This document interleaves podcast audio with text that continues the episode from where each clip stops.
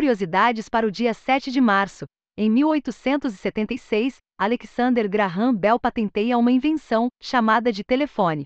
Em 1953, James Watson e Francis Crick decifram a estrutura de dupla hélice do DNA. E ao final da newsletter de hoje, vaga CLT em Fintech de Educação, com plano de saúde e odontológico, saldo mensal flexível disponibilizado em cartão de crédito, entre outros benefícios. E a primeira aula de um curso gratuito para aprender a programar JavaScript, HTML e CSS. Desenvolvedor brasileiro acusa o WhatsApp de roubar sua patente. O aplicativo de mensagens teria utilizado a invenção de Paulo Chester Pellegrini para criar a API do WhatsApp Business. Em 2016, Pellegrini teria apresentado a tecnologia Meta. O desenvolvedor tenta negociar um acordo de 2,5 bilhões de reais para o uso da patente. O WhatsApp se defende, afirmando que o WhatsApp Business foi concebido autonomamente e a obra do desenvolvedor seria apenas um esboço de um plano de negócio sem originalidade. As informações são do site Mobile Team.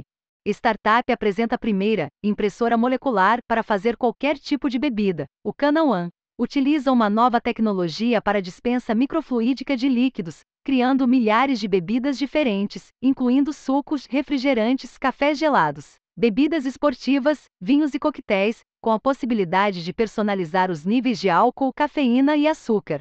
Segundo a empresa, cerca de 90% do que bebemos é apenas água com aromatizantes, açúcar e álcool adicionados. As informações são do site Engadget.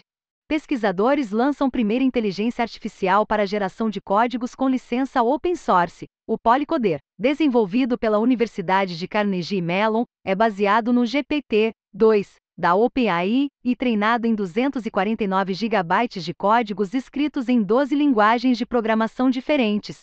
O Polycoder consegue escrever em C com maior precisão do que os geradores de código do GitHub e DeepMind, apesar de não ir tão bem em outras linguagens.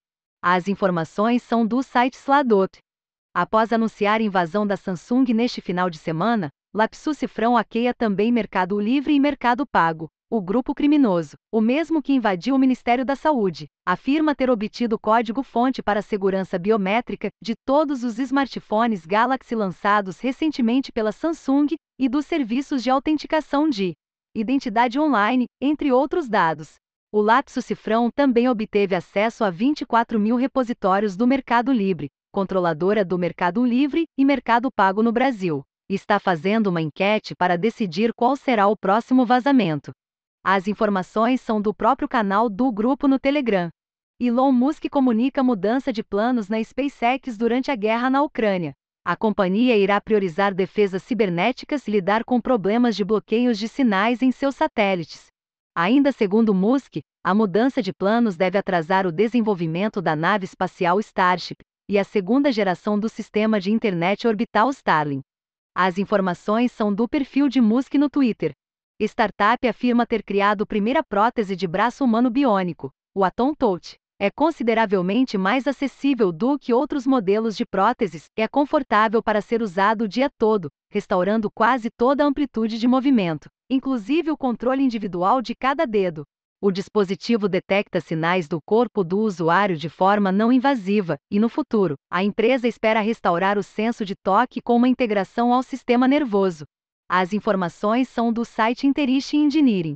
Rússia desenvolve esferas robóticas para ações de reconhecimento em zonas de guerra. Do tamanho de uma bola de tênis, a Sera é a prova de choque e conta um microfone e quatro câmeras embutidas, fornecendo uma visão de 360 graus do ambiente. O dispositivo tem sido utilizado para obter informações em locais de difícil acesso para suas tropas militares. As informações são do Daily Mirror. Dois desenvolvedores do Core e do Python estão presos na Ucrânia. Seri Sorchaka é atualmente o segundo core comitê mais prolífico da linguagem. A cidade onde Sorchaka vive foi ocupada por forças russas. Andrew Setlov, especialista em asynchronous networking, está preso em Kiev. Homens ucranianos de 18 a 60 anos estão proibidos de deixar o país. As informações são do site Sladot. Vagas na fintech de educação que está crescendo exponencialmente no Brasil. O Isaac está desenvolvendo soluções originais para revolucionar a gestão financeira escolar.